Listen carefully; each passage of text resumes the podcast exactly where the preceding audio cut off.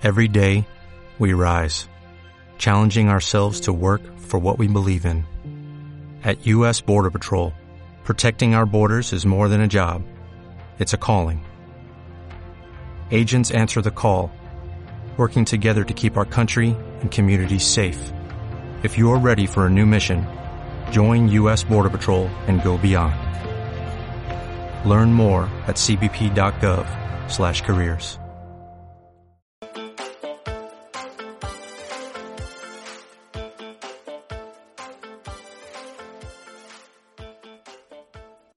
a todos, bienvenidos a Omitir Intro, el programa que intenta hacer la vida más amena en vuestra cuarentena. Ya, ma- como siempre, aquí están eh, Lucía, José y nuestra invitada de hoy, eh, Elsa Ruiz. Hola. Ey, ¿qué pasa? ¿Cómo estáis? Eh, esto no es teletrabajo porque esto para vosotros no es trabajo, ¿no? Es decir, no recibís ninguna remuneración. Nada, No. es televoluntariado. Y sobre todo porque amamos lo que hacemos. Entonces nunca es un trabajo.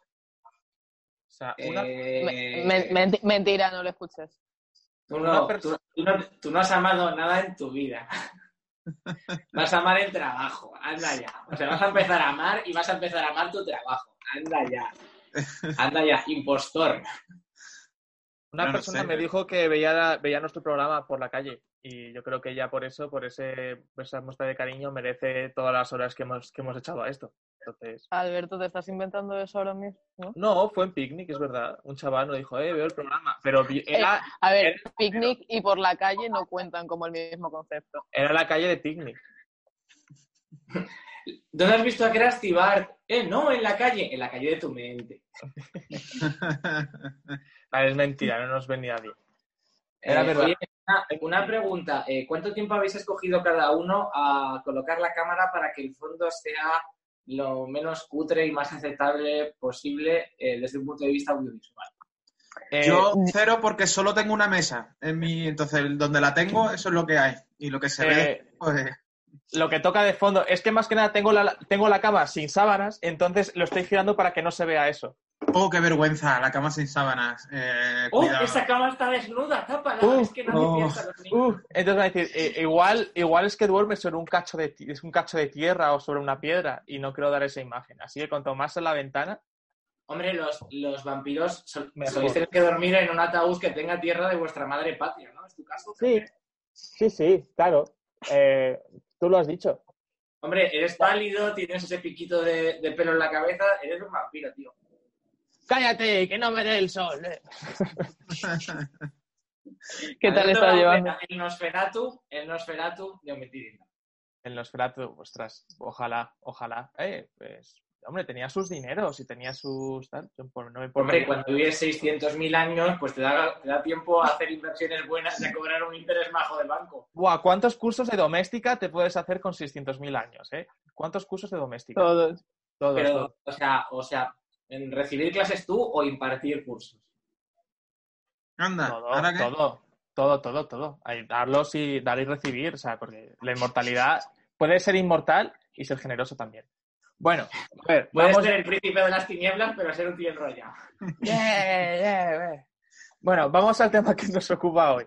Como ya hace una semana, hace una semana que llegó ya la bomba de que Disney Plus llegó a España, así que ya entendemos que todo el mundo lo tiene. Y si no lo tiene, pues tienen un problema porque deberían de tenerlo ya. Y, y entonces ya vamos a hacerlo de un programa de, centrado en, en una de las mejores series de la historia, y si no la mejor, en mi opinión, yo, bueno, para mí de las mejores, eh, que es Los Simpsons. O sea, de la, la mejor serie de animación de la historia, podría decirse, de las mejores. ¿Vosotros qué, cómo lo veis? de animación concretamente De animación, de animación. Eh, Mm, ¿a no estoy tiene- de acuerdo. no sé Yo no estoy de acuerdo. Yo creo que en su momento, en, en- en- cuando salió, rompió mucho porque, porque, claro, el concepto de animación era muy para adultos. Antes lo más parecía animación para adultos que había familiar eran los Picapiedra, que trataron algunos temas adultos. Por ejemplo, si no recuerdo mal, eh, Vilma Picapiedra fue eh, la primera mujer de dibujos animados en aparecer embarazada, Así. Wow. lo cual era como le da una dimensión realista. Eh, la, la crudeza de los temas, eh, la ausencia del happy ending, son cosas que hicieron muy, hicieron a los Simpsons muy rompedora en su día. Eh, yo creo que sentaron las bases de lo que se podía hacer y como siempre que se han marcado unos límites en, artes o en cultura, eh, la gente se sube a eso y quiere superar ese límite. Mm, puede ser yo. Claro, es que eh, Hanna Barbera, ¿no? Que al final es la, la, la gran, digamos, creadora de animación antes de Matt Groening y compañía, eh, de, de alguna manera ya había establecido lo que es el, el tópico, digamos, el leitmotiv de vamos a hablar de la clásica familia estadounidense, aunque los picapiedra, pero bueno, se veía, se, se ve de fondo que un poco parodiaba, digamos, satirizaba ese estilo de vida eh, americano y tal. Em, ya sentó un poco las bases, yo creo, de lo que luego acabó siendo los Simpsons, ¿no? Porque, mm, de hecho, incluso en los mismos Simpsons se hacen muchas bromas con, con los picapiedras, con Hanna Barbera y tal, porque al final es lo que... Sí. o- De, de hecho, en el capítulo de Padre de Familia que hacen crossover con los Simpson, eh, la disputa que surge, spoiler, spoiler alert, con, entre Homer y Peter es por la cerveza. Homer le acusa de que la cerveza, eh, la Patriot Ale creo que es, es un plagio de la edad, es una copia mala.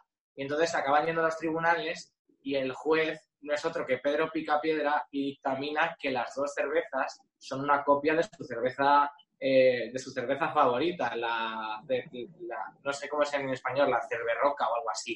Y entonces creo que queda muy patente de si señalas a, si los Simpsons señalan a Padre Familia por haber robado cosas, eh, los Picapiedras señalan a los Simpsons por haber robado cosas, entre comillas. Es un, un poco un debate típico que se tiene en internet de eh, Padre de Familia está cogiendo coge cosas de los Simpsons o ya lo hicieron los Simpsons, no sé qué.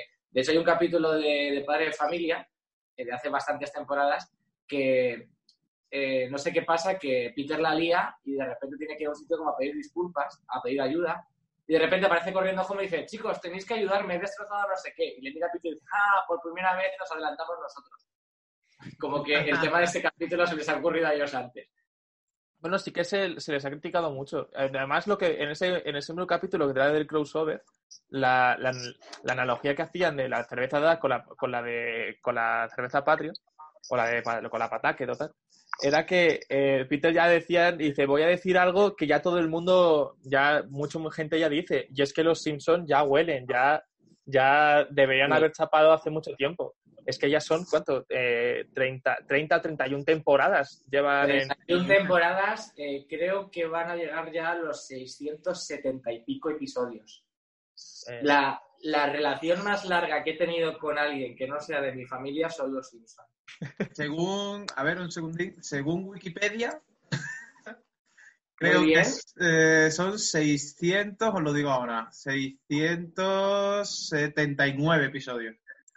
José, entre la palidez y lo azulado del tono de tu cámara te pones gafas y pareces que eres Milhouse. ¿no? uno de estos. O sea, Pero esto es eh, camisa por arriba, eh, calzoncillos por abajo, o sea, es la magia de la radio. ¿vas, ¿Vas con la chorrica afuera? No, no, no, no, no llego a tanto, porque en mi habitación hace mucho frío. Aquí nadie va así, ¿no? O sea, con el frío que hace en mi habitación, aunque yo quisiera ir con la chorra afuera, ahora mismo no podría, tampoco. Vale. No, Eh, llevo, parte, llevo parte de abajo. Es más casual, pero llevo parte de abajo. Es menos arriesgado, pero también es, eh, es más valorable por los de- para los demás. Sí, además estoy, estoy sentado en una butaca que no solamente es mía, sino que es de, de Gemma también, de mi novia, y me mataría si estoy en bolas sentado encima de ella. Me asesinaría.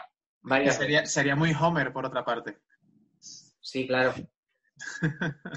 Pues yo ahora, eh, ya que ha hablado Alberto también de Disney Plus y tal, yo es verdad que, de, bueno, ya en otro momento si queréis hablamos de la plataforma en sí, pero yo sí que es verdad que ahora estoy aprovechando que, eh, debo decirlo, que Alberto me ha dejado su cuenta también. No me- Muy estoy aprovechando para revisitarme todo Pixar y también para verme los Simpsons, por lo menos las temporadas clásicas, que al final son las que me gustan a mí y creo que no estaré solo en esto. Y, hostia, hace muchos años que no las veía, es verdad que de tanto verlas en la tele, hay ya las tramas a nivel general, como ya te las sabes todas un poco de memoria, pero hay muchas escenitas, muchos detalles, muchas cosas que dices tú, joder, tío, no sé cuántas veces habré visto este capítulo y todavía mm, sigo fijándome en cosas que antes no entendí o que no pillé o no sé, y es brutal. Y además siempre intento, mi cabeza funciona así, ¿vale? Como que recibo muchos estímulos al mismo tiempo. Yo tengo los Simpsons en la tele de fondo y yo en el ordenador haciendo cosas. Y es que acabo de- dejando de hacer cosas para estar viendo el episodio. Es que es imposible tener esos episodios de fondo y no estar haciéndoles caso. Digo, es como, hostia, porque te- también tiene mucho sitio visual, que si no lo estás viendo, como que no, no los ves. Y, y O más sea que allá de que a veces- básicamente eh, tratas a los Simpsons, José, como nunca has tratado a, a ninguna de tus parejas. Les, les- les prestas atención. Eso no es verdad y lo sabéis. Eh, De hecho, les, eh, quizás mi pareja les haya prestado demasiada atención. Pero bueno, No lo vamos, sé. vamos a dejarla. Graupera se está riendo mucho con esto. No sé, si, no sé quién, quién. De hecho, a, a una que yo me sé incluso demasiado casito le he hecho. Y lo voy a dejar ahí. Eh, No abras melones. No abras melones. No, no abramos melones. Y una de mis grandes dudas con los Simpsons, porque yo tengo que reconocer que soy muy fan, pero... Que me está diciendo mi madre que me abrió. Eh, soy muy fan, pero también soy muy fan desde un punto de vista completamente irracional. O sea, porque es como que lo he mamado. ¿Por qué a los niños nos gustaba tanto los Simpsons? Porque yo recuerdo ver los Simpsons con, no sé, nueve años que obviamente no podía entender nada, pero me flipaban. Y creo que eso con otras series de animación no, así para adultos no ha pasado tanto. Y es un misterio que, quiero decir, mis primos pequeños, ahora que no es nuestra generación, ya están hartos de ver todo tipo de animación y todo tipo de cosas, de repente están la tele y están los Simpsons y los quieren ver. No entiendo qué tiene el amarillo, no, lo sé. Pues, pues no lo sé, eh, pero mm, también es que yo soy del 87 y vengo de una generación que nos hemos criado con dosis diarias de los Simpson. O sea, nos han, nos han regado con los Simpson en plan No, no, yo también, sí. la cara. Soy más Y es- pequeña, pero también, pero era como muy raro. Pero claro, en- entonces claro, cuando vives en ese contexto con capítulos que repetían mogollón y mogollón y mogollón, de repente creabas un contexto de cultura pop tan grande que, Mm. muchas veces te expresabas con eso y además como tenían unos guiones tan buenos, sobre todo las temporadas clásicas, unas frases míticas como yo que sé, juego con mi melocotonero, no conquistas nada con una ensalada.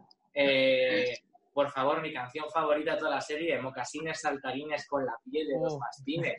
Eh, Los cachorros para Smoking Van rato porque Estoy toda mi vida como, ay, esto es como cuando en el capítulo de tal, y es como, cállate ya pesada, porque los Simpsons me sirvieron como ventana cultural a muchas cosas. Como tiene tantas referencias cinematográficas, para mí supuso eh, abrirme al mundo del cine y querer buscar de dónde venía esa referencia, de qué película es, y de repente accedías a cosas que era como, no sé, la gente accede al cine de muchas maneras, pero los Simpsons tienen un tanto amor por el cine clásico, por el cine contemporáneo y demás, eh, que claro, de repente ves, eh, yo me acuerdo eh, ser adolescente y estar viendo con mi padre en televisión la, la antigua del planeta de los simios, la de Charlton Heston. Mm. Llega al final el malditos, yo os maldigo, tal, y yo me pongo a partirme el culo, pero de una manera escandalosa, y mi padre me dice, pero ¿de qué puñetas te ríes? Es súper dramático, o sea, eh, está en la Tierra, ha descubierto que ha- han acabado gobernando los puñeteros monos.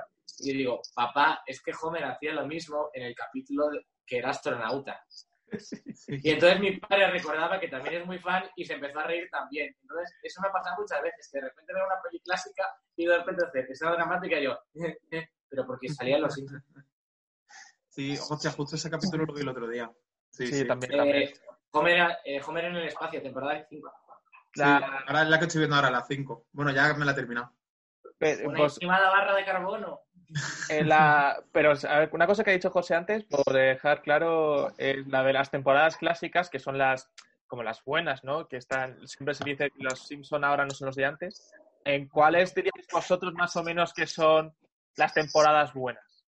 O sea, por- Eh, siempre- hay una coincidencia, porque en, en España se da la particularidad de que coincidió, yo creo, que justo cuando falleció Carlos Revilla, el doblador de, de Homer, que también era el que dirigía el doblaje de la serie, yo creo que más o menos se da esa coincidencia, que evidentemente es, es casual, pero que aquí en España se dio así, de que más o menos ya a partir de esa temporada se ve que hubo un cambio en el equipo de, de producción, de guion de la serie, la original y tal, al- algo cambiaron ahí, algunos nombres patinaron, que ya la serie cambió mucho en tono. Y yo creo que es un poco ha ido derivando lo que se ha ido convirtiendo ahora. la serie no es que sea mala, la serie no es mala, sigue estando por encima de, de muchas otras, pero yo creo que hubo un cambio, sobre todo en el tono, en el tipo de humor que empezaron a utilizar, que ya no, no, no me... A mí, por ejemplo, eh, esto a lo mejor es una paja mía, pero a mí me dejaron de resultar empáticos los capítulos Los Simpsons, o sea, porque Los Simpsons Mm. para mí siempre tenido esa cosa bonita de que tenía un humor muy negro, porque en realidad Los Simpsons tienen un chiste muy negro, un humor muy cabrón, pero no perdía nunca la empatía, no perdía nunca el objetivo de que al final eh, eh, siempre intentaban hacer algo bonito, siempre intentaban que fuera algo chulo, y ya como que se pasaron a, o intentaron pasarse a la parte más padre de familia, South Park, que es otro tipo de humor, que no es que sea ni mejor ni peor, pero es otro rollo. Y ya para mí ahí la serie perdió, perdió bastante. Pero yo, para mí es eso, para mí es la empatía con los personajes. Yo ya no empatizo tanto con los personajes. Más que que me ría más o menos, que me río bastante menos, es que ya no me emociono viendo los capítulos. Sí, eh, coincido contigo y además esto es algo que personalmente, José, tú y yo hemos hablado en varias ocasiones y me pongo muy pesado con este tema.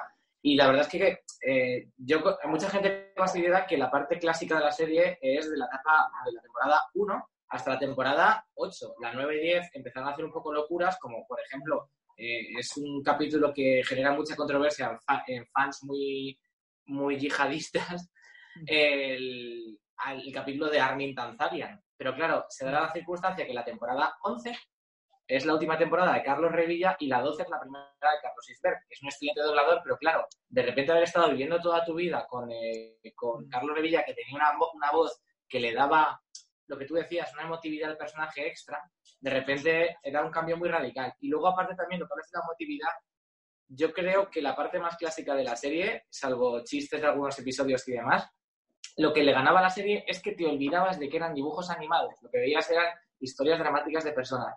Y yo creo que el cambio más drástico que ha sufrido de personajes en la serie ha sido Homer, que ha pasado de ser un padre idiota y torpe, pero que de repente cuando se abría un poco soltaba unas cosas que, vale, quieres a sus hijos, quieres a tus hijos, pero no sabes expresarlo. Y de repente se convirtió en un copy-paste de Peter Griffin.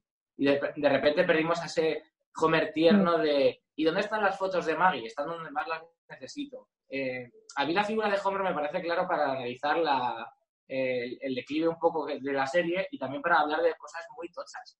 Eh, por ejemplo, a mí me, me encanta el capítulo que Homer descubre que su madre sigue viva.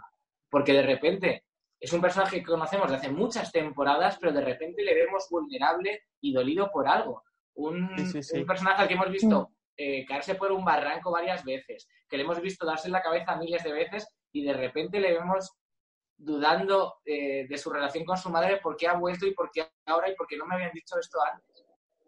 Totalmente de acuerdo. Y el final de ese capítulo, que es cuando se va y se queda en el coche mirando las estrellas, o sea, en ese momento el corazón se te, se te encoge y es verdad. ¿no? esa, esa empatía, como también dice José, no se, no se experimenta en, en, en otro personaje de, ima- de animación. Bueno, Bojack, pero Ah, que Bojack ahora, una pero serie hecho única precisamente para eso, pero los Simpsons realmente lo consiguen de una manera casi muy, muy sutil.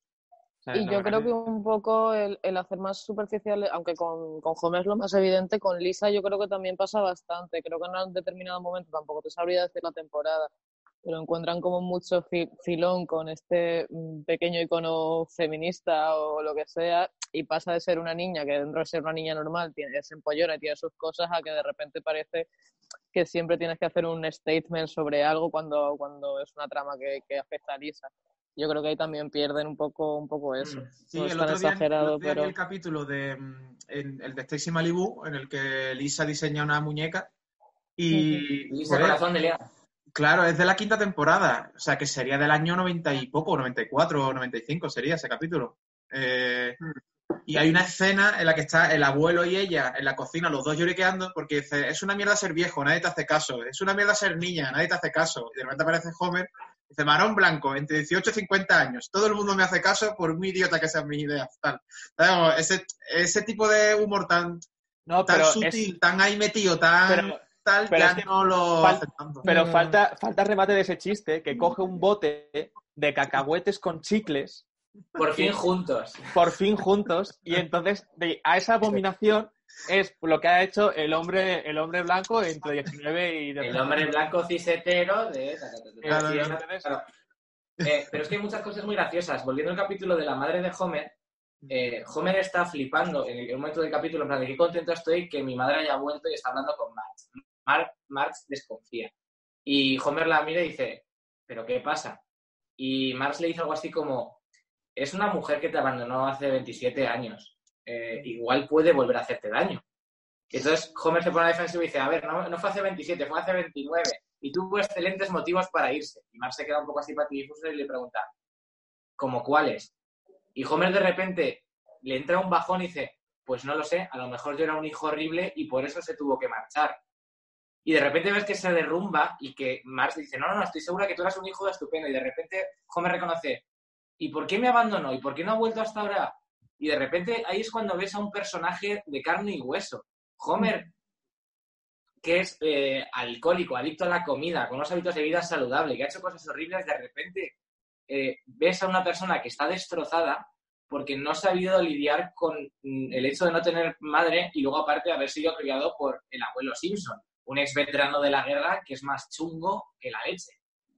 Y entonces Sí, es cuando entiendes a, a- a- Homer en el, final de ese capítulo, que es uno de mis capítulos favoritos ever, eh, se despide su madre abrazándole y entonces ella se, se va a meter en la furgoneta que la va a llevar a la clandestinidad de nuevo y Homer le dice, no me olvides. Y la madre se da la vuelta y le dice, Homer, tú siempre formarás parte de mí. Y la, y la madre al entrar se pega contra la furgoneta y hace, ¡oh! Y de repente Homer esboza una sonrisa. Ese, ese momento de, estamos en un momento dramático, triste, una madre y un hijo que se tienen que decir adiós, de repente metes un chiste, eso es de ser un genio. Ahí es cuando los guionistas dicen, cabrones, estoy al borde de la lágrima y me habéis hecho reír. Claro. Eso es al final lo que te hace que te salte la lágrima. Este libro es alucinante, es Springfield Confidential, eh, de Mike Reeves, guionista. eh, bromas, historias y secretos de una vida escribiendo para los Simpsons. Es buenísimo porque te cuenta muchas anécdotas de la serie. Me lo y el apunto. prólogo es de Jude Apatow, que trabajó con Mike Reeves. Y Sí, qué guay. Jude Apatow está en todas partes. Jude Apatow, eh, mm, tengo que confirmarlo, pero creo que hay gente que me ha dicho que Jude Apatow le llevó comida china en un delivery. Eh, en el barrio de Hortaleza, además.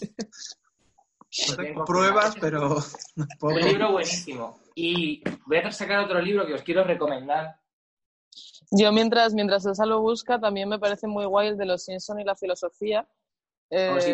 que, que me parece que está muy chulo. Además, yo lo compré pensando que iba a ser más zorrada y realmente, hombre, no es para hacer sacarte un, un Sí. doctorado en filosofía, pero no es No. tan, dentro de ser divulgativo, da, da para pensar, me parece que está muy bien, sobre todo muy bien armado.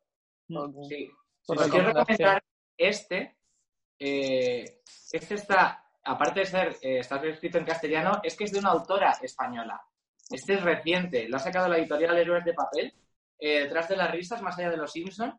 La autora es Chris Domínguez y la verdad es que hace un repaso de la serie de, con diversos temas y demás, hablando de política, de los personajes, de feminismo, que está muy guay. Está documentado que te cagas, las referencias son enormes. Está guay. Yo, conozco, conozco esa editorial, la, la recomendamos mucho, ¿eh? Héroes de papel. Hay, hay un par de colegas míos que han publicado ahí. Un amigo mío, Gur- Gurpegui, Carlos Gurpegui, que ya se pasará por aquí por el programa. Tiene un libro publicado ahí eh, sobre Lovecraft. eh, creo que concretamente era Lovecraft en el- los videojuegos. Que, que está espectacular. Sí, sí. Y luego, bueno, un periodista también de videojuegos, José Ortega, si no me equivoco era el nombre, tiene uno, de, uno sobre Batman, que está muy guay también. Pero, es, pero este es, es un ensayo sobre cositas y demás que es eh, muy interesante de leer. Si eres fan de Los Simpsons, guay. te va a encantar. Además, no es muy extenso. Eh, 239 páginas. Y la edición es que mola que te cagas. Sí, O sea, los colores y demás, la contraportada y todo. eh, Muy guay. Héroes de Papel es súper guay. Sí, sí, sí, sí. Se le ocurre un montón esa editorial, ¿eh? Se le ocurre que te cagas. Vale, están apunt- apuntadísimos. Qué apuntadísimos. Eh, una vez, por ejemplo, yo también lo de, de lo que conozco, de lo que conozco la serie, eh, una de las que se explicaban de uno de los motivos por los que los Simpson podrían haber sido una serie que rompieron todos los moldes, como que fueron los primeros que, crearon un universo en sí mismos, porque empezaron siendo una familia, pero de repente hicieron toda una ciudad entera para representando a todos a, todo, a todas las todas las personalidades que puede una ciudad, un policía, eh, el dueño de una tienda de, bueno, el el, el dueño de una central nuclear, todos, y cada uno con sus respectivas personalidades, dando así un abanico casi infinito de conflictos entre todos los personajes, desde tanto y que, claro que al principio empezaban siendo como algo normales y luego poco a poco se les, se les fue yendo la cabeza hasta que yo que sé, el señor Barnes intentando tapar el sol. ¿no? que por cierto nos parece muy loco, pero aquí en España Rajoy hizo algo parecido, no taparlo, ponerle un impuesto. que además es gracioso porque quien estaba de ministro de Hacienda era Montoro, que no hay persona viva que se parezca más al señor Barnes que Montoro. ¿Verdad? ¿Verdad? y por cierto, por hacer una referencia eh, a, cosas españolas, teniendo en cuenta eh, la longitud de la serie, el número de capítulos, el número de tramas, el número de personajes y que transcurre siempre en el mismo pueblo, podríamos decir que Los Simpsons es el secreto de Puente Viejo de la animación.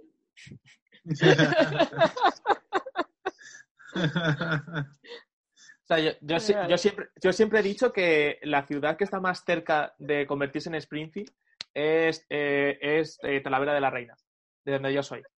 Ah, yo opino lo mismo, pero con Alcalá de Henares porque me crié allí. Bueno, ¿por qué? Oh, luchad, luchad, luchad, luchad. Vale, ya tenemos central nuclear, pero tenemos, tenemos depuradora que, que huele bastante mal y es bastante tocha. Y en el centro de, de Alcalá en el casco antiguo, tenemos eh, al lado del ayuntamiento una estatua con la figura más ilustre de, eh, ese sitio, que es Cervantes. Springfield tiene la librería Springfield, nosotros a Cervantes ahí en medio. Y, como con Springfield, eh, con librería Springfield se duda de su procedencia y de si fue bueno o no, como se dice en el capítulo Listo la iconoclasta, también se duda de que realmente Cervantes naciera en Alcalá de Henares. Entonces yo siempre he visto como conexiones y para mí Alcalá de Henares era en Springfield. Ostras, es verdad, tiene un misticismo todo... Yo lo eh, creo que lo tuyo es en Springfield en esencia espiritual. Yo creo que lo mío, lo mío es por raciocinio.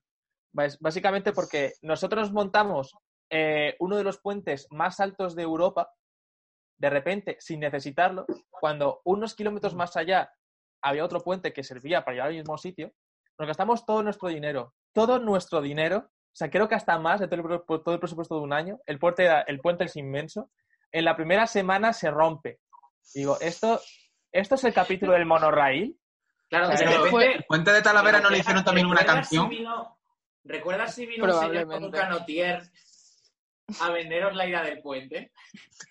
Probablemente yo, o sea, justo cuando inauguraron el, el, puente y todo este desastre fue el año que yo me mudé a Talavera, donde mi cuarto era eso, y era como de decir, o sea, justo acabas de llegar y decir, ¿a, dónde he venido?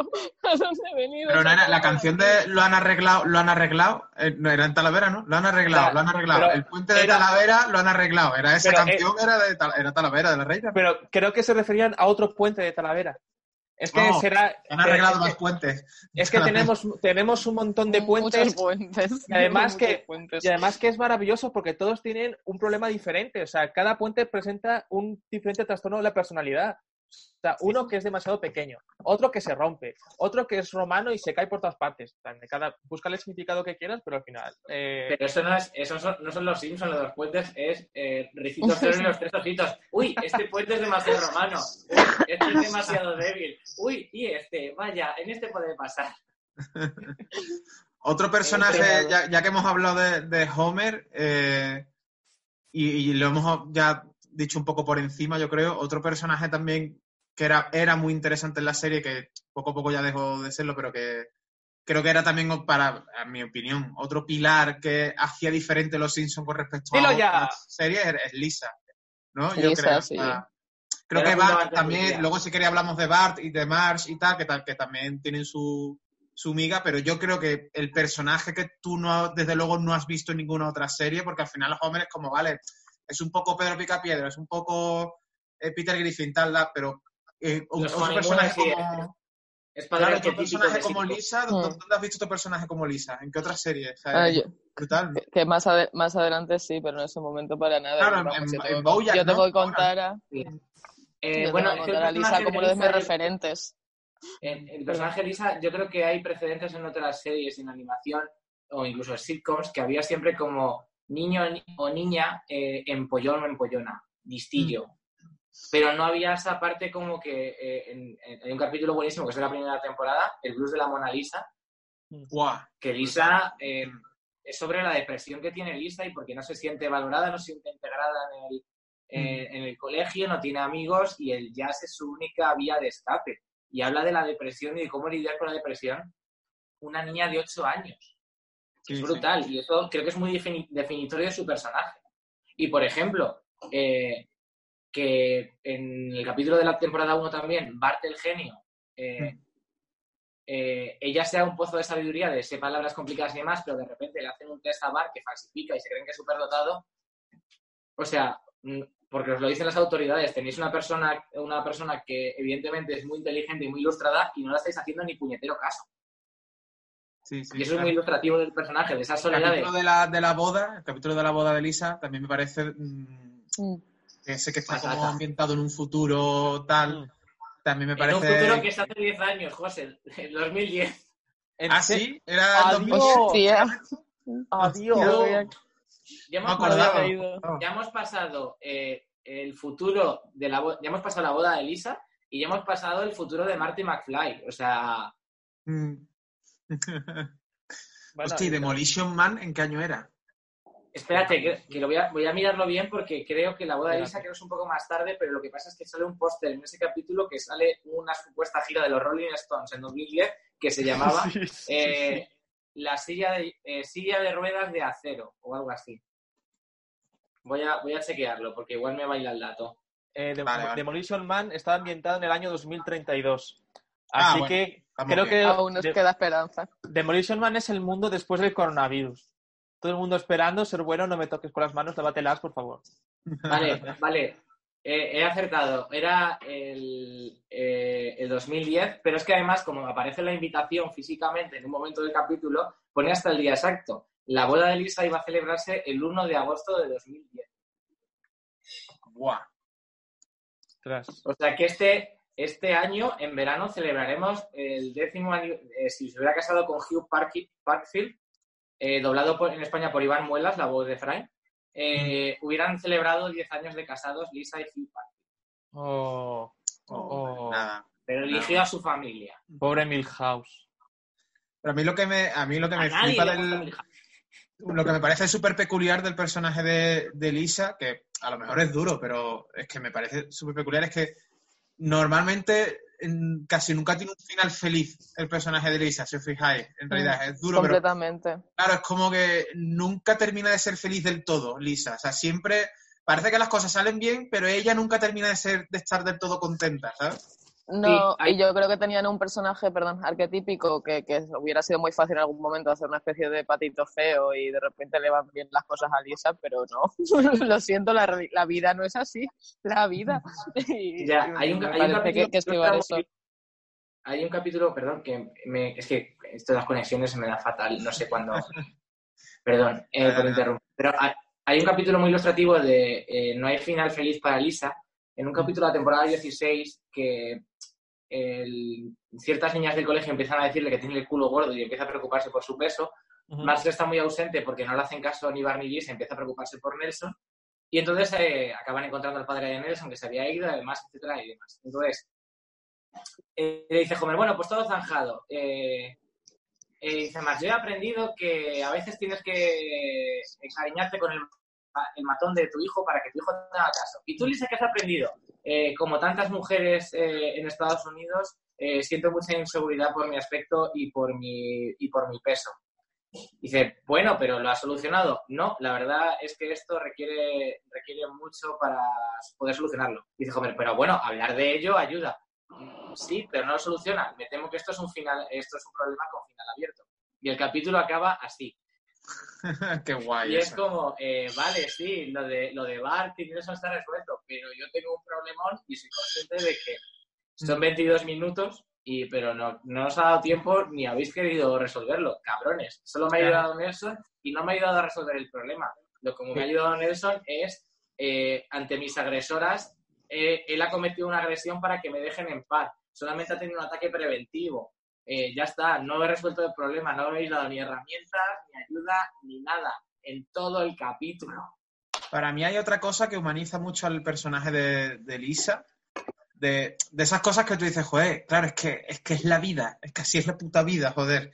Eh, que es la relación con Milhouse, que es el rollo ese, la coña que tienen, que, que Milhouse al final también es un personaje que también era muy guay, era como muy alivio cómico, pero lo que hablábamos antes, se deshumanizó un poco en general la serie y ahora ya simplemente Milhouse es eh, un poco la risa por la risa, pero antes Milhouse era un personaje que era muy que molaba, no solo era gracioso. Me parece muy guay el, rollo que tiene de que Milhouse todo el rato como que quiere con ella, pero ella no quiere con él, cuando lo lógico sería que si tú, bueno, pues si tú eres la lista, él es el listo, pues juntáis los dos, tal, eh, no, no, ella en realidad no le gusta Y a él y no quiere Y estar ese con matrimonio por tío, conveniencia. en la puta vida, tío. No, joder, pero en, otra- en otras ficciones, en otras ficciones hay personajes que se llevan el uno al otro. Que tú dices, coño, este personaje va a acabar con este porque son los dos igual de malos o porque tal, ¿sabes? Como que hay una secuencia Mm. lógica en la que dos personajes acaban juntos. En, aquí eso lo rompen. Rompen esa secuencia que en la ficción es lógico, pero que en la vida no es así para nada. Pero una cosa, eh, Milhouse no es listo. O sea, Mm. Milhouse, Milhouse Son es idiota. vingadetes los dos. O sea, Pollo mi- ojete, Milhouse- Milhouse es el que Milhouse se es bastante, es bastante torpe. Lo que pasa es que por gafas y por poca fortaleza física asociada a su edad y por tener asma, eh, le meten en este gran, gran categoría que no eres normativo, pareces un empollón, ergo, vamos a por él. Es como en el capítulo que descubren que, que va a necesitar gafas, crema en el pelo y zapatos ortopédicos. No es un empollón, pero le tratan como un empollón. Seguro que Igual esa que le dan la vuelta. Igual que le dan tanta vuelta también al personaje de, de Milhouse cuando piensa que se ha muerto el padre y de repente es un sad boy del copón y tal, y todas las niñas están detrás de él. Me parece también pues, es el mismo ejercicio de. No, pero también en ese, en ese momento Lisa va detrás de Milhouse. O sea, también es como dice José, es la, es la vida. O sea, el momento en el que ya o no haces caso o Milhouse está saliendo con otra persona es cuando, Mil- es cuando Lisa quiere, quiere ir con Milhouse. O sea, Claro, Realmente- es como. eh, ha dejado de acosarme, que por un lado es bueno, pero joder, ahora estoy celosa de que no me acose a mí y co- acose a otra. Hombre, hay un, Es lo que ca- ha pasado. hay, hay un capítulo muy ilustrativo que es el de la casa del baile cuando llega esta niña nueva a, a clase del, del colegio primario Springfield que está así como súper pija, que tiene teléfono, tiene tarjeta de crédito y va como a la moda y demás. Y entonces eh, hay un punto en que Lisa está tan desesperada por encontrar pareja para el baile que se acicala mogollón y va corriendo a buscar a Milhouse y dice, bueno, tengo buenas noticias para ti, siempre está por ahí. Por mí, o sea, que iré contigo al, al baile. Y dice Milhouse, es que ya he invitado a alguien. Y Lisa se cabra y dice, pues desinvítala. Y de repente le pide disculpas y tal. Y al final del capítulo, eh, casi al final del capítulo, está Lisa sola poniendo sellitos a la gente que va a entrar al baile, ella sola, y entonces aparece Milhouse con una chica con un aparato dental de estos horribles eh, externo.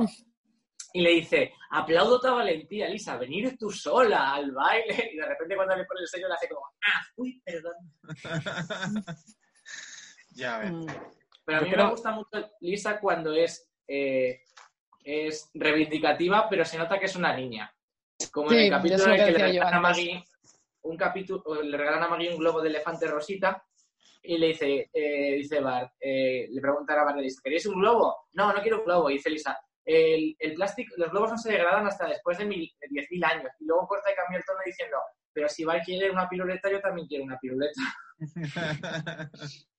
Qué Sí, yo eso es un poco lo que decía, que me parece que sobre todo el, pers- el, personaje de Lisa al principio es muy guay porque mezcla el ser una niña normal, natural, con sus chorradas de cría, con, con estas reivindicaciones y luego ya de repente parece que cada vez que habla tiene que ser un, un juicio sobre la situación. una persona- me molaba mucho más antes porque mantiene esa ternura de, de tener una pequeña conciencia, o una niña de 8 o 9 años, aunque eso no se lo cree nadie, pero con, con una personalidad real. Hmm. Sí. Hay, hay otro capítulo de Momentazo de Lisa de esa ambivalencia que me gusta mucho cuando saca un pequeño periódico ella. Eh, En inglés es The Red Dress Press, el periódico del vestido rojo. Y entonces el señor Barnes, eh, eh, la gente lo da por muerto por un accidente y todo el mundo habla como el culo de él.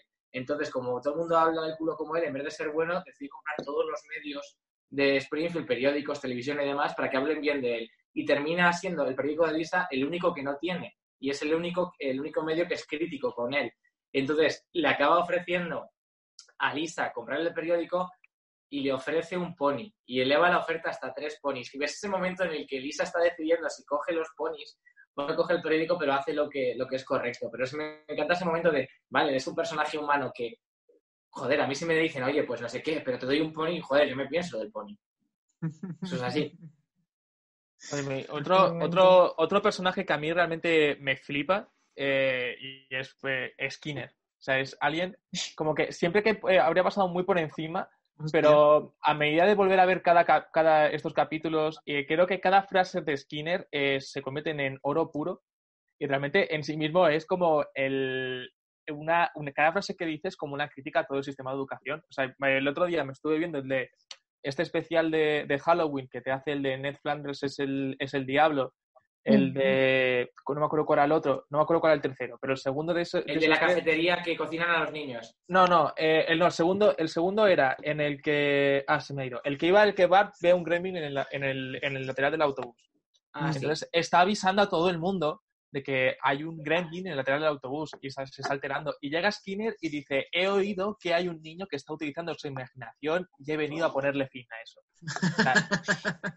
eso eh, es maravilloso. O sea, que ya es como constantemente, es decir, eh, las primeras asignaturas que tenemos que quitar son las de arte, música y baile, y entonces todas fuera. O, el, el, hecho de que siempre el colegio esté siempre sin ni un duro y dicen a, los niños, oye, marchaos del salón de actos antes de que lo conviertan esto en un centro comercial. Y ya ves cómo está entrando una pisonadora por el salón de actos.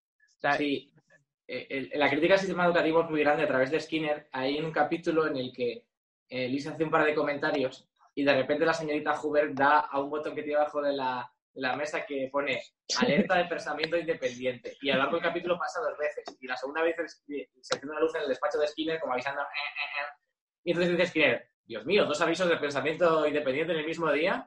Eh, y, le, dice a Willy, Willy, eh, acabe con las tizas de colores. Y le dice a Willy, me dije que esas tizas son obra de Lucifer. Entonces, como matemos toda la puñetera creatividad, no les demos ningún estímulo porque eso es peligroso. Es como cuando ponen los uniformes, que de repente todos se vuelven como muy zombies que hasta en un momento empiezan a parpadear a la vez todos los alumnos. Sí, sí, sí. Además que eso a Skinner le parece algo precioso, en plan de ese... el dice. Era... El doblador de, Skinner en español, si no me equivoco, era el mismo que le pone la voz al, jefe de policía en South Park, ¿no? Que no, se parece en nada a la voz, pero es el mismo tipo. Porque en South Park es como... ¡Ah! Habla como así, no tiene nada que ver la voz, pero es el mismo tipo. Te amplío. Es la voz de Héctor Skinner, es la voz de Zap Brannigan en Futurama. En Los Simpson ha puesto la voz también al del monorail, a Lyle y os vais a caer, se os va a caer el culo. Es la voz de Mickey Mouse en España. ¡Ajá! Es verdad, es verdad, es verdad, mm. hostia, es cierto. Me acaba de reventar la cabeza. Y es, la voz de Cosmo en Los Padrinos Mágicos. ahí ya me has pillado. ahí ya me he quedado otra serie que está en Disney Plus que igual algún día habrá que eh, eh, hacerle una seccioncilla o un capítulo de Gravity Falls. Eh, aprovecho, ¿eh? Ya la, Gravity Falls. Ya la dejo ahí caer. Gravity Falls es una pastada, me encanta. muy buena serie de conjugar una familia disfuncional y meter tramas de misterio, pero también meterle eh, mucha alma, porque para mí los personajes son muy realistas, tienes ese elemento de fantasía loco, de monstruos, de, mm. cosas y demás, pero los personajes me los creo, es muy, son muy relatable. Eh, sí, sí, Por ejemplo, los momentos de Mabel, los momentos de, de, tío abuelo están protegiendo a, sus sobrinos de cosas. De, a mi familia nadie se mete con ella. Y el final también, el final eh, tiene una parte que para mi gusto es que yo lloro como una magdalena, me parece una brutalidad. vamos a evitar el spoiler, por si acaso. Em, otro personaje, Bart. No sé, yo estoy viendo a la familia, a los protas. No me, no me esperaba que de repente resaltáramos a Skinner, que es, verdad lo que ha dicho Alberto, Skinner... es un personaje que pasa muy por encima y en realidad tiene un montón de... Claro, hombre, o sea, a mí en la, en la, profundidad de Skinner, o sea, es una persona que es un veterano de guerra mm. que le han dejado en la cuneta ¿no? que no tiene nada después de haber intentado, que siempre está completamente traumatizado por lo que vio en Vietnam y trae, intenta traer la el, el, sistema de cómo funciona el ejército a un colegio y por eso intenta que eh, cargarse todo tipo de pensamiento independiente. Es que si lo piensas y piensa a ser tan estricto eh, tiene una, una relación súper enfermiza con su madre que realmente el capítulo que hacen esa referencia a psicosis, es que no me acuerdo psicosis, qué temporada es. Justo estaba pensando en eso. Ese momento es, es que es de los más no sé si es más graciosos de la serie, pero yo es que yo lloro siempre con ese momento, cuando empieza a hablar solo con la casa. Totalmente inspirado, ¿no? Ese personaje en, Claro, claro. Ahora, últimamente, con, con, lo de, con lo de la cuarentena y tal, no puede evitar, sobre todo al principio, ¿vale? Cuando cada vez que salía Pedro Sánchez o, o el Fernando Simón y tal, sobre todo al principio, ¿vale? Antes de que no fuera tan grave como está siendo a día de hoy que estamos grabando esto y tal. Pero no puedo evitar pensar, cada vez que veo una comparecencia de ellos en la tele, acordarme del capítulo de Gambones al vapor. De que están hablando, manteniendo la compostura y diciendo, eh, se está quemando la casa. No, no, la aurora boreal. Eh, no, pero no, no, son gambones al vapor. ¿no? Ah, y otro rato, cada vez que veo a Pedro Sánchez, Fernando Simón al principio hablando, claro, yo pensaba, estamos toda la sociedad española diciendo, se está yendo al carajo todo, ¿no? Y Pedro Sánchez en plan, no, no, es la aurora boreal. Solo del norte, madre. la época de, eso, ¿eh? En esta época del año, en su salón. Claro. Pues, pero, era, pero, es que está muriendo gente, no, no, es una gripe, pasa nada, tal, la verdad, como yo otro rato no puedo evitar esa referencia en mi cabeza. A mí, a, Skinner me gusta y creo que lo de Armin Tanzarian lo mató un poco y creo que las últimas temporadas han obviado eso como, bueno, eso es temporada 9, no estaba yo el mando, era mi primerito día y eso. Pero hay una cosa que me gusta mucho que han desarrollado eh, las últimas temporadas, es la relación de, de él y de Chalmers, que todo el rato está intentando impresionarle. Y a mí eso sí que me, eso sí que me gusta. De las últimas temporadas, por ejemplo, hay un capítulo que echaron hace poco en Neox, que de repente Skinner le enseña a Chalmers eh, una tira eh, de, cómics que hace que son, eh, que los llama como Torpón y Criticón o algo así, que son él y Chalmers. Dice, Criticón es muy duro con Torpón, pero el secreto le quiere como, como un padre. Y es como, y, de repente es muy gracioso porque, claro, de repente abres un melón de Skinner que podría ser muy interesante a nivel narrativo. ¿Skinner conocía a su padre? ¿Qué relación tenía con él? Porque su padre murió en la Segunda Guerra Mundial, en el, en el batallón del abuelo Simpson, en la, en la, esta del, la esta del pez volador. Entonces, igual Skinner, si olvidamos lo de Armin Tanzarian y que Seymour Skinner, Armin Tanzarian es hijo biológico de Agnes Skinner y de Seymour Skinner Senior, abre un melón de si su padre murió en la Segunda Guerra Mundial y lo creó una madre tan dura, tan arisca y tan cerca, eso habla mucho del personaje. Ahí tenemos otro, otro, otro melón de si Homer ha sido un hijo de madre ausente con un padre despiadado, eh, ahí tenemos dos elementos muy graciosos, que es Homer es un desastre y es hijo de un ex militar que le ha criado, o sea, la, eh, la disciplina y la dureza, y en cambio, Skinner, que le ha criado una madre que debería ser eh, arquetípicamente más cariñosa y demás, a lo mejor por la ausencia de su marido o por tener que llevar ella el resto de la casa, de repente ha sido muy dura. Y Homer y Skinner no se parecen en nada. Mm. Sí, sí, sí. Pero Homer, a mí me parece que Homer es como el eh, que quieren hacer el ciudadano estándar americano, alguien consume compulsivamente, no piensa nada más, solo tiene que hacer caso a lo que diga la tele y, ya está. Es como que, sería el ciudadano idílico para lo que serían las empresas, que eh, en cuanto te, sale un anuncio que digas no bebas cerveza y digas, eh, quiero una cerveza, ¿no? Es...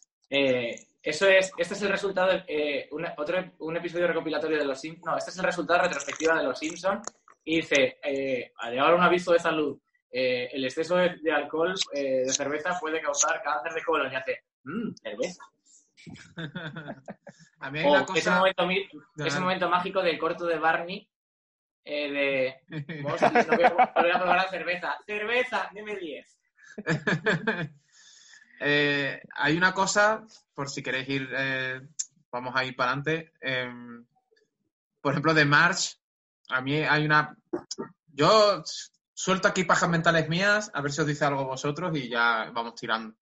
Eh, me, me mola de, March como personaje, siendo intensito, que lejos de ser el arquetipo de, bueno, esta es, digamos, mm, sobre todo siendo Homer tan desastre y, llevándolo todo tan al límite, March será como ese punto, ese cable a tierra que, digamos, ponga un poco de cordura en todo esto y tal. Y es verdad que en cierta, eh, de cierta manera lo es, pero lo que me gusta también del personaje es que no es perfecta que ella también tiene muchas contradicciones, la caga mucho, tiene también sus, Porque luego Mar se ve que, luego por ejemplo, es muy envidiosa, ¿no? Hay capítulos en los que ella se ve que le, gu- le molaría aspirar a otra vida que ella a veces ve que no ha podido aspirar porque, bueno, se sacrificó al final por, por casarse y la familia tal, ¿no? Como que... Y me mola eso, me mola que lejos de ser un ser angelical perfecto, equilibrado y, y que todo el rato tiene, digamos, la solución para todo, de repente en un capítulo se hace eh, adicta al juego, en otro quiere entrar y juntarse con las pijas y no sé qué, tal, ¿sabes? Como que Pero, pero- me mola ese rollo de que muy- tampoco ella sea, sea un ser humano, o sea, ser humano. pero siempre muy poquito. O sea, a mí me parece un personaje muy interesante y muy triste en el sentido de que es un personaje que siempre, para mí, está intentando como escapar para adelante, Mm, pero ni siquiera es capaz de rebelarse. Quiero decir, cuando le da por beber, oh Dios mío, me estoy rebelando contra el mundo y voy a beber. Y se ve Mm. una copita de vino eh, con, con las amigas eh, cuando se hacen el, hacen el club este. Es como que un Mm. personaje tan, para mí, tan frustrado sí, que, sí, que sí. ni siquiera cuando se quiere salir del tiesto es capaz de salirse del tiesto. Entonces me parece un personaje muy interesante. A mí me parece Sí. súper difícil de llevar porque todo apunta a que debería divorciarse, ¿sabes? Y no lo hace. Sí. Entonces No, me parece muy siquiera- jodido mantener ni- eso. Ni, siquiera hacen la de Bama, se le va la olla y lo manda toda la mierda y luego ya vuelve. Es que ni cuando lo intentan mandar a la mierda, que lo intentan mandar de maneras indirectas en muchos capítulos, de, Mm. de distintas formas, desconectarse de su familia y de lo que ella se ha buscado, ni siquiera cuando lo intentan mandar a la mierda lo consigue. Es- Ya. es- eh, eh, me parece que ahí hay un límite, hablando, o sea, resumiéndolo mucho, ¿no? Pero que ni siquiera cuando quiere liarla y a tomar por culo esto, mm, es capaz de, de ella consigo misma decir, venga, sí, a tomar por culo. Eso me parece muy interesante.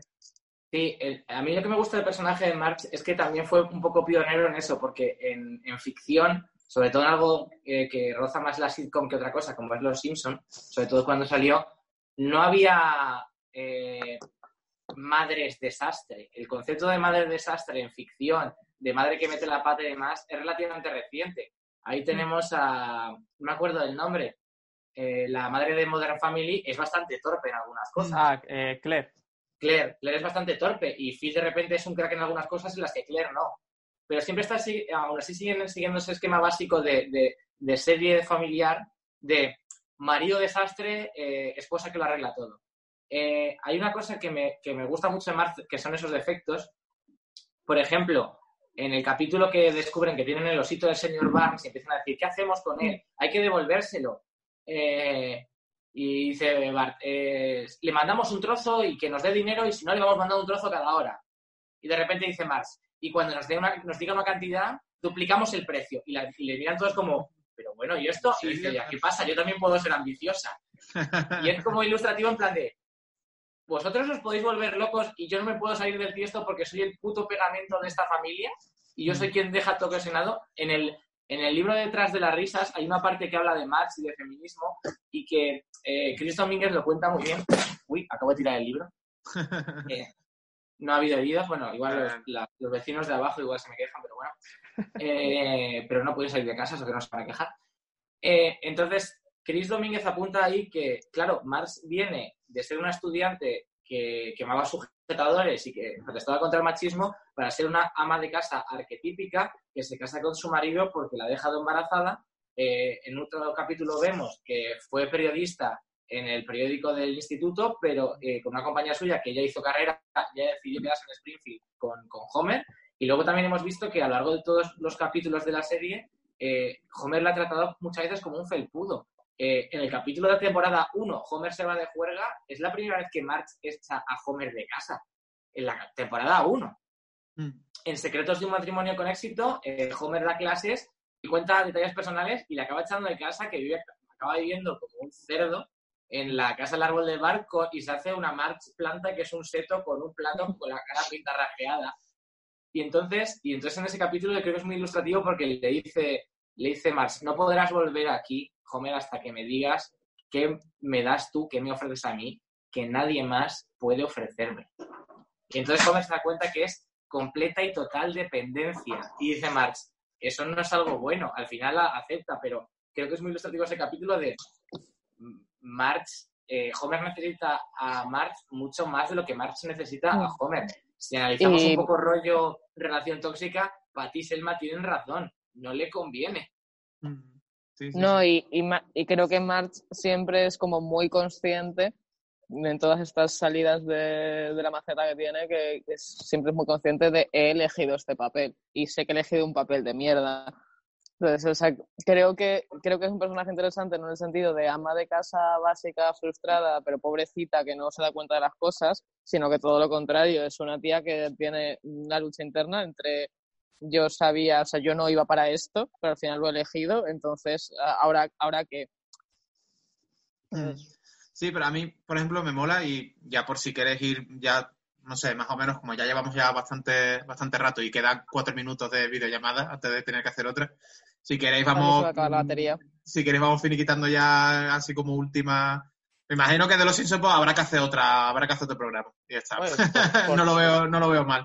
Que hagamos otro hacemos? y, y ya está. Hacemos otro. Falta abrir el baúl de los mejores capítulos y de mejores personajes. Claro, claro. O sea, como nos Pues- dejamos cosas en el tintero, más que hacer uno muy largo, si queréis hacemos otro otro día y, y ya está. Yo, a mí le apetece, Sí, yo mm, encantadísimo de que Elsa se venga todas las veces que ella, que ella Yo, quiere, se ah, venga.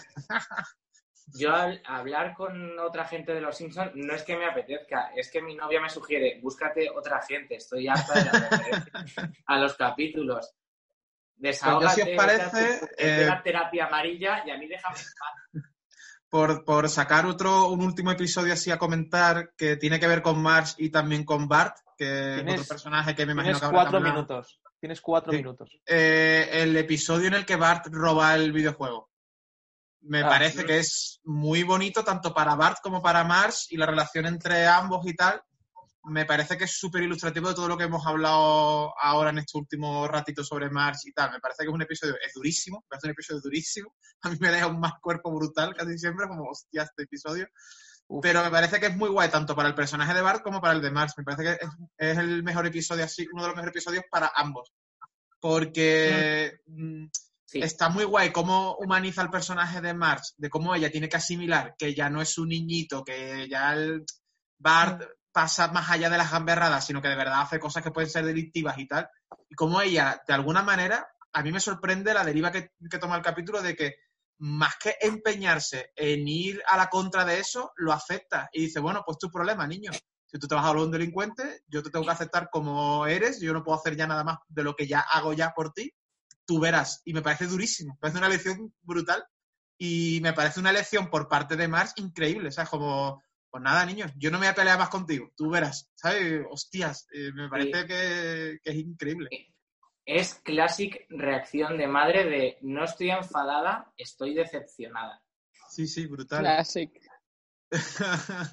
De Eh, esa cara de no te voy a dirigir la... A mí me ha pasado con mi madre y a mucha gente que conozco también. Y es como, como dice Lisa en ese capítulo, eh, mamá no es como este lavabo que lo- la mancha cae en la limpias, es como esta alfombra, ella absorbe todo. Sí, hostia, eso, eso, claro. Claro, que me parece Una brutal, madre- me parece una lección una- brutal de yo te voy a seguir Una madre perdona, pero- pero no olvida. Sí, sí, sí. Es como la mafia. increíble. Mm. Bueno, Pero yo pues no sé. Creo que esa frase ha sido perfecta para terminar el capítulo. Una madre perdona, pero nunca olvida. Eh, creo que deberíamos, deberíamos terminarlo aquí. Pues eh, yo por, por, por mí otro, otro omitir intro sobre una parte de los Simpsons. Eh, Elsa completamente es necesario que estés. O sea, es- no es que estés, te invitamos, es que te necesitamos. Pues bueno, pues muchísimas gracias y, y nada, los que nos estén viendo, eh, feliz cuarentena y próspero 2021. Eh, chao. Chao. Chao, chicos. Chao. Hasta luego.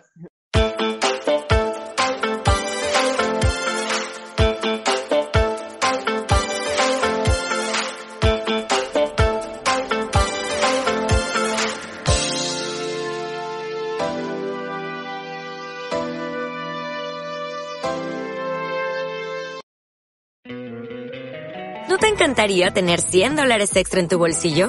Haz que un experto bilingüe de TurboTax declare tus impuestos para el 31 de marzo y obtén 100 dólares de vuelta al instante. Porque no importa cuáles hayan sido tus logros del año pasado, TurboTax hace que cuenten. Obtén 100 dólares de vuelta y tus impuestos con 100% de precisión. Solo con Intuit TurboTax. Debes declarar para el 31 de marzo. Crédito solo aplicable al costo de la presentación federal con TurboTax Full Service. Oferta sujeta a cambios o cancelación en cualquier momento.